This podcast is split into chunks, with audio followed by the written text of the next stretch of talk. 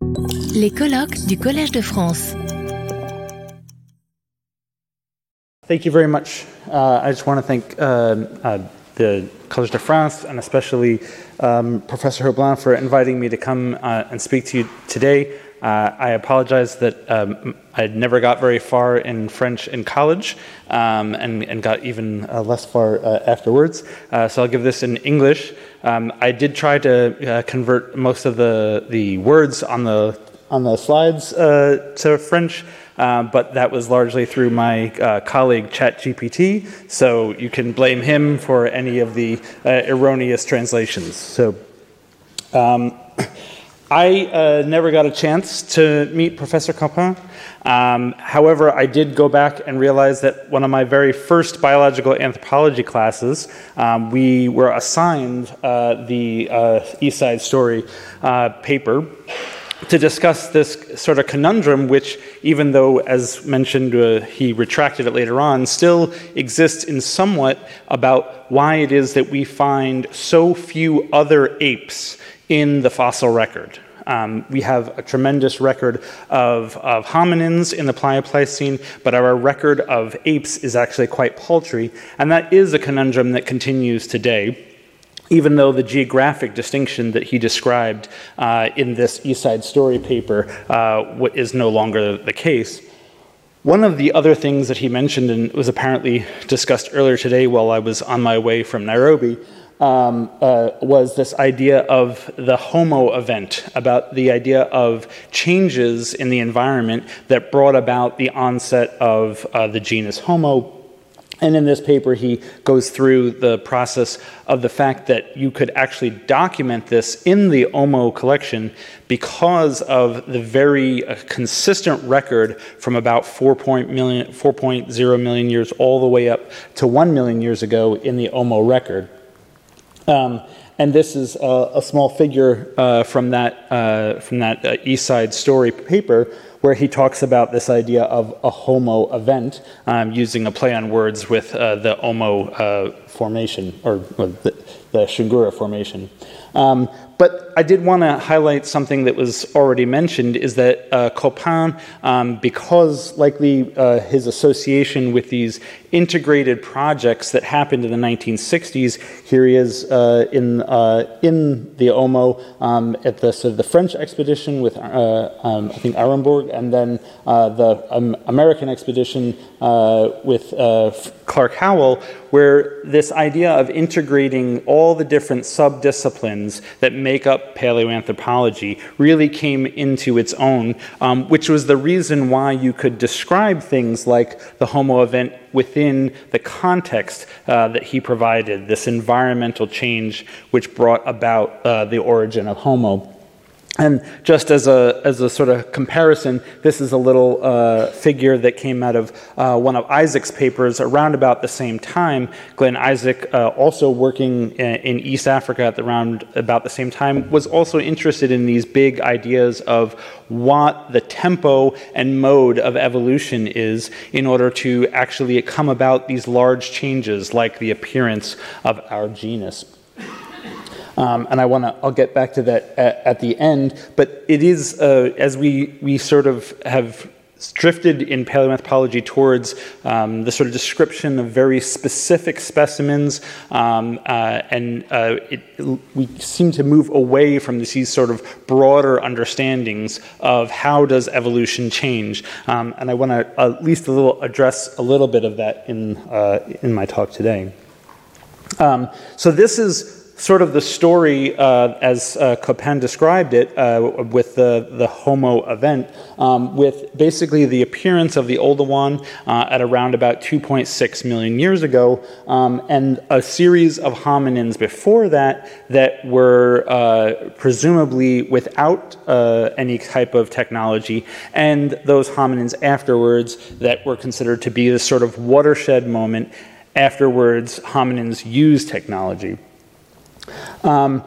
and this uh, was pretty much codified by subsequent uh, discoveries that really much associated the uh, appearance of the genus Homo, here with the, the palette from, uh, from Hadar, um, with the appearance of cut marks on bones, suggesting that stone tools are associated with the access of, of to materials like that um, and the increase in brain size, which was assumed to be the sort of adaptive release that allowed brain size to increase. So all of those things were somewhat interconnected, um, really up until uh, uh, you know within the last 10 years. It was assumed that all of these adaptations were sort of interconnected. Um, and it was also assumed that technology pretty much was absent in this time period before then or at least not a major part of the adaptation. Um, this got um, a lot more complicated uh, in 2010 um, with the discovery of cut marked bones at around about 3.3 million years ago uh, in the Afar at Dikika, um, suggesting that access to large mammalian uh, uh remains was possible much earlier than the appearance uh, of the Oldowan. Um, and then, of course, was even further complicated um, by the appearance by the discovery in 2015 um, of the appearance of a flaked stone industry uh, on the west side uh, of Lake Turkana at the site of Lomekwi. Um, and the description of what was referred to has been referred to as Lomekwian um, and uh, is a, a, distinct technology, suggesting that this time period between 3.3 um, and 2.6 does actually incorporate hominins that use technology and that sort of moved that, uh, that sort of advent of technology further back in time to incorporate a series of hominins that don't aren't associated necessarily with, oh, sorry, the increases in um, uh, brain size. Um, and then I would argue that this became even more complicated um, in 2016 in a recent paper this past year, which showed that flaked stone does not necessarily have to be associated with the production of sharp edged flakes. So, um, initially in 2016, Proffitt and colleagues showed that capuchin uh, monkeys in uh, South America, who are not actually do- making, uh, intentionally making these sharp edge flakes, but produce things that look dramatically like the Oldowan technology that we, we describe in East Africa. Um, uh, sorry. Um, and then uh, we recently described um, macaques in Thailand who do the same thing, using um, nuts to crack, uh, using hammerstones to crack open nuts produce a series of flakes that are almost indistinguishable from the industries that we find in, in Eastern Africa. Meaning that the presence of sharp edged flakes does not necessarily mean access to high quality dietary resources. Um, so it begs the question is the Homo event actually something that we can still say exists? Or is it actually a lot more complicated than that? And that the presence of sharp edged flakes that we see throughout Eastern Africa are not necessarily directly connected with access to high quality dietary resources and does not necessarily need to be associated with increases in brain size and also the dental adaptations that we see in Homo later on. Well, one of the ways that we can get at this is through uh, more fieldwork, and one of the things that complicates this even further is the fact that this idea of Homo appearing at around about two, uh, about 2.6 um, was thrown into array by the appearance of the 2.8 Ledi-Geraru mandible. Um, this is was uh, in in I wanted to describe that the project is, uh, is developed by Kaye Reed, Brian Villmoare, and Chris Campisano um, in this area in Ledi-Geraru that has not only uh, the presence of, of early Homo, um, but also has a number of in situ archaeological sites um, archaeological sites like this one, uh, Bokol Dora 1, um, is actually slightly younger than the appearance uh, of the early Homo specimens, um, but there are sediments throughout this area. And um, to be fair, we only did start uh, surveying uh, these deposits for archaeological remains um, within the last five to ten years. Um, so there still remains to be seen whether or not there are actually archaeological remains further back in time. Um, when we described those, those Bokol Dora specimens, what we tried to do was to look at how different the earliest parts of the Oldowan actually are from those described at 3.3 million years ago, and how different are they from the assemblages that are made uh, by modern primates. And what we were able to show, and this is with a series of different um, attributes of technology, was that not only are most early Oldowan assemblages very similar to each other in a variety of technological attributes, but they are distinct from modern primates and even further different from anything that is described as Lomekwian. And now we only know one assemblage that is Lomekwian, but that one assemblage looks dramatically different from anything that we find in the early Oldowan. Um, importantly, the appearance of a few technological attributes actually very well distinguish between anything that is Lomekwian and the next old, oldest sites. And at that time, we only had sites like Go, the OGS7 Gona site, which is a little bit older than 2.6, and the Bokol Dora site. However, I can say that I've run this analysis again with the Nyayanga site, which I'll mention again, is which might be uh, just a, a, bit older, um, and the results are the same in that nothing that we find between 2.6 and 2.9 can, even if resampled over and over again, even comes close to the patterns that we find in the Lomekwian, suggesting that the Lomekwian really is a very distinct technology and that nothing that we see technologically within the Lomekwian is actually found in the Oldowan. And this, uh, this prompted us to suggest the idea, um, excuse me, sorry that these are continuing to move forward, that in fact, that the Oldowan that we see at the early part of the Oldowan actually is not a subsequent variant from the Lomekwian, and in fact represents a sort of distinct lineage um, that may actually be multiple independent technological lineages in the past.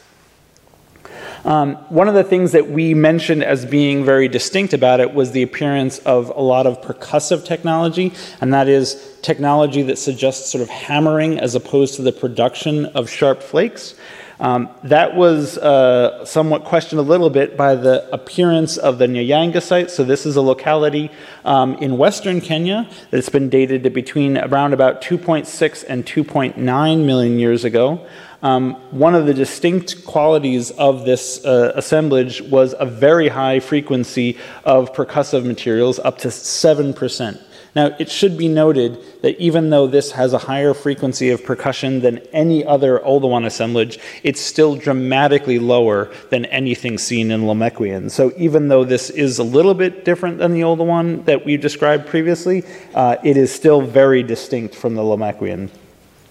One of the important features about this particular assemblage was that, was that uh, the presence of a high frequency of percussion made us realize that we have to have a better sense of understanding what percussive technology looks like. Um, uh, one of the ways to do that is to look at the modern chimpanzee technology. Um, so modern chimpanzees use percussive technology to crack open nuts and a variety of, of other materials um, and leave very distinctive technologies. My colleague Lydia Luncz at the Max Planck Institute for uh, Evolutionary Anthropology uh, has been working uh, with us to try to actually document and uh, quantify some of these damage patterns that we see on percussive technology. Uh, and we have been able to use that to identify percussive technology in the Turkana assemblages uh, as well.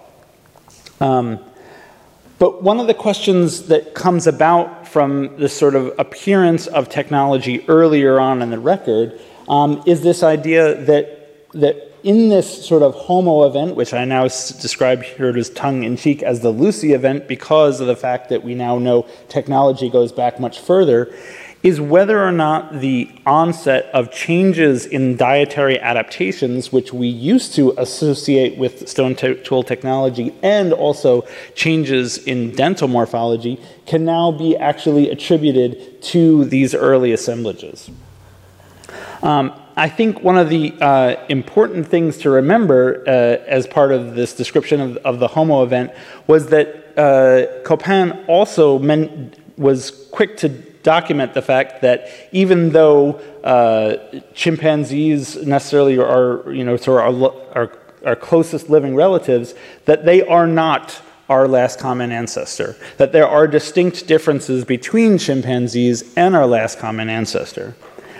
One of the things that I thought was in reference to this, I thought is very interesting recently, has been the, the discussion about the sort of adaptations of the hand of hominins that are probably closer to our most uh, our closest living relatives. Um, and this is work by uh, Sergio Almecija, who used to be my colleague at George Washington University. Um, and he talked about the fact that the patterns that we see that allow hominins to use tools actually extend much further back in the record, and that hominins, even as far back as six million years ago, have hand, uh, adaptations in their hands that are better for using tools than you see in modern chimpanzees. And I find this very important because of the fact that modern chimpanzees have a quite an extensive tool repertoire, even with hand adaptations that are not well adapt adapted. They're actually adapted more for knuckle walking and for climbing in trees. But hominins as far back as six and five million years ago appear to have hands that are better adapted for tool use than you see uh, uh even in modern chimpanzees. And uh, Alba and uh, mentioned the fact that looking at proportions of, of uh, finger bones, you can see that even Afarensis was much better adapted for tool use than, uh, than any of our, our, our modern day closest living relatives.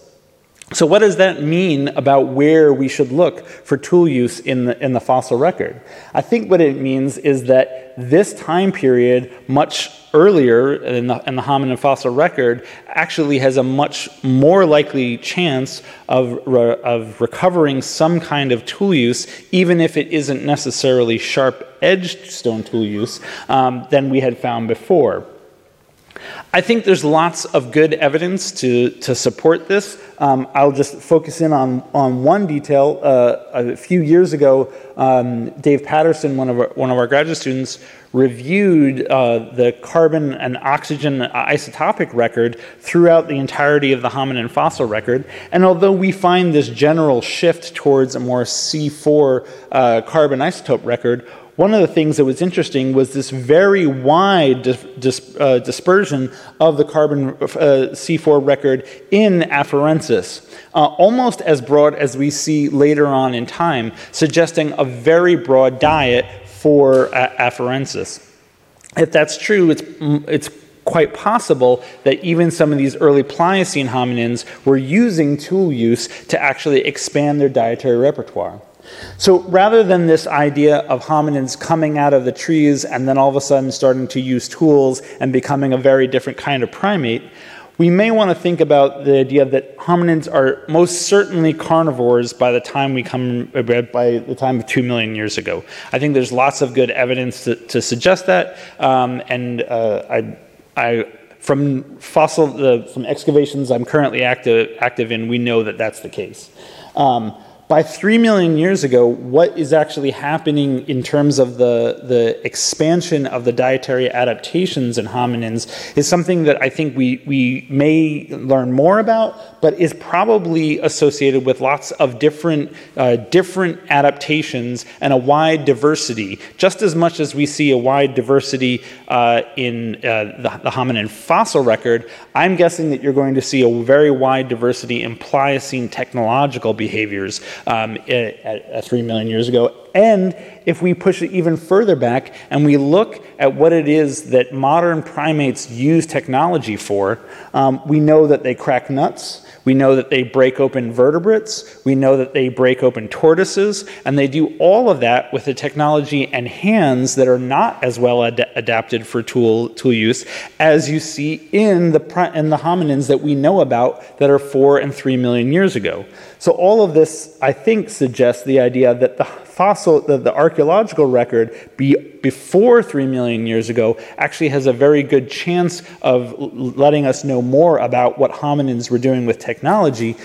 But we need to change the way we look for that record. At present, we focused almost exclusively on the presence of sharp edged tools as the evidence of hominin technology. However, we know that modern uh, primates use a variety of tools and leave a really distinct record. Um, and we know this from now uh, work in Thailand and in Africa and in Brazil. Um, and we are working uh, with a, uh, a, series of our colleagues to actually quantify the variation on these tools in a way that allow us to document um, the presence of tool use, even in something as subtle as this right here. Um, and I also want to highlight the fact that uh, uh, Almecija, as well as, uh, as Cody Prang in a recent paper, documented that even going as far back as Ramidus, that the finger bones of those, of those hominins seem to be even better adapted for tool use than anything we see in the modern uh, ape record. So looking at modern apes, we can see they use technology. We should almost expect it in the, in the hominin uh, record much earlier on. Um, and uh, with that, I want to highlight the fact that uh, when I leave uh, Paris tonight, I'll be headed to Nairobi um, and into a part of the basin that we've only just begun uh, to explore uh, in the northern part of, of the Turkana Basin, in the Tulu Bor member, which is between 3.6 uh, and 2.6 million years ago, um, where we have found extensive evidence of stone tool use um, throughout that time frame. Um, we, we, are hopefully working on, on publishing, um, but we are very uh, confident that we will continue to find more and different types of uh, tool use uh, in this early part of the record. Um, and so, with that, oh, I was hoping there was one more slide, but I guess not. I, I, I did want to just suggest this hypothesis um, that prior to the appearance of sharp edged uh, stone tools, which we have previously described as this sort of homo event or this event that changes hominin technology, that in fact, that between 6 million years ago and 2.6, there are probably a lot of different technological adaptations that are happening we just need the tools to actually find them. Uh, and looking at the modern primate record might actually give us a chance uh, to find those things. Oh, sorry, to get people dizzy here. Um, I do want to thank, apologies the variety of different organizations that have supported our research, and especially um, the Authority for Research and Conservation Cultural Heritage in Ethiopia and the National Museums of Kenya that provide us access to be able to study this study this work, um, as well as the Humboldt Foundation um, and uh, and the Max Planck uh, Society, which has been very fortunate, uh, very uh, generous to me as I did this work. So thank you very much. Retrouvez tous les contenus du Collège de France sur www.colège-2-france.fr.